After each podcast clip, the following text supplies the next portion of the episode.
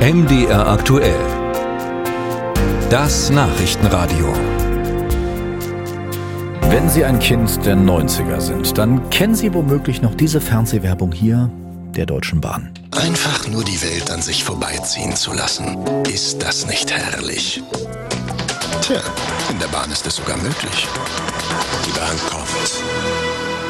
Ja, die Bahn kommt, aber nicht heute, nicht morgen und auch nicht übermorgen, bis auf ganz wenige Ausnahmen, denn es ist GDL-Streik. Volle sechs Tage, heute bis einschließlich kommenden Montag und das, obwohl die Bahn der GDL um Gewerkschaftschef Weselski ein neues Angebot vorgelegt hatte.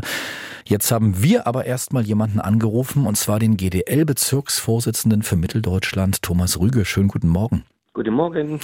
Herr Rüge, äh, gibt doch jetzt einige Hörerinnen und Hörer, die hier angerufen haben und die heute Morgen der Meinung sind, ja, mit diesem Sechs-Tage-Ausstand geht die GDL ganz eindeutig zu weit. Sie hätten jetzt die Chance, sich bei diesen Menschen zu entschuldigen. Ja, guten Morgen an alle. ja, ähm, ja, entschuldigen, die GDL führt ihren Arbeitskampf und wir haben zum sechstägigen Arbeitskampf aufgerufen, weil die Deutsche Bahn nicht bereit ist, mit uns über unsere Kernforderung zu reden. Und das Wichtigste, und das wissen alle in der Bevölkerung, ist nochmal die Durchsetzung auf die 35-Stunden-Woche. Sie haben gestern Abend nochmal einen Einigungsvorschlag gemacht. Also die, die äh, GDL hat die Bahn sofort abgelehnt und die Bahn hatte zuvor selbst ein verbessertes Angebot vorgelegt mit einer Option auf Arbeitszeitverkürzung um eine Wochenstunde bei gleichbleibenden Bezügen. Herr Rüger, jetzt mal ganz kurz beiseite geschoben, warum Ihnen das nicht reicht.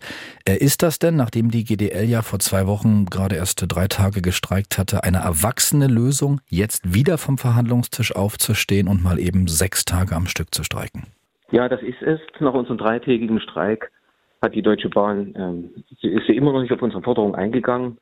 Wir haben nach wie vor äh, gefordert, unsere Kernforderung einzuhalten, über unsere Kernforderung zu reden. Und da Sie ja gerade zitiert haben, dass das die anderen Bahnunternehmen gemacht haben, übrigens alles Wettbewerbsbahnen und insgesamt 10.000 Eisenbahner, die sich darauf eingelassen haben, beziehungsweise mit uns vereinbart haben, eine Wochenarbeitszeit abzusenken, stufenweise bis 2028, 35 Stunden. Und die Aussage von Herrn Seiler, dass das alles nicht möglich ist, das können wir so nicht akzeptieren, denn die unseren Eisenbahnverkehrsunternehmen haben ebenfalls Schichtarbeiter, haben Lokführer, haben Kundenbetreuer und für die ist es möglich.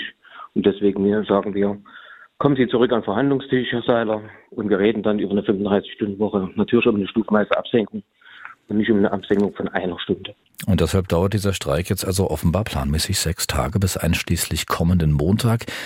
Zieht die GDL das jetzt gnadenlos durch oder gibt es Mittel und Wege, den 10 Millionen Bahnkunden in Deutschland doch noch den Gefallen zu tun, das Ganze vorzeitig aufzulösen? Wenn Sie zum Streiten gehören immer zwei. Und ich finde es einfach gut und richtig, dass wir uns als Gewerkschaft stellen, auch in Live-Interviews stellen und der Bevölkerung erzählen, um was es uns geht.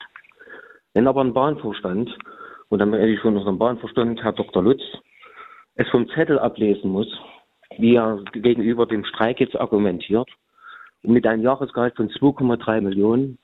Und wenn wir sagen, viele in der Bevölkerung, das wäre unverhältnismäßig, dann frage ich mich ganz ehrlich, wo das Einkommen des Herrn Dr. Lutz ist, ob das unverhältnismäßig ist.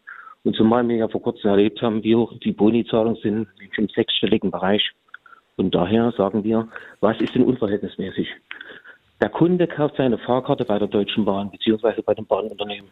Und die sind dafür verantwortlich, dass sie für den Verkehr sorgen und natürlich auch das Allgegebenheiten dann dafür sorgen, dass der Zug erfährt.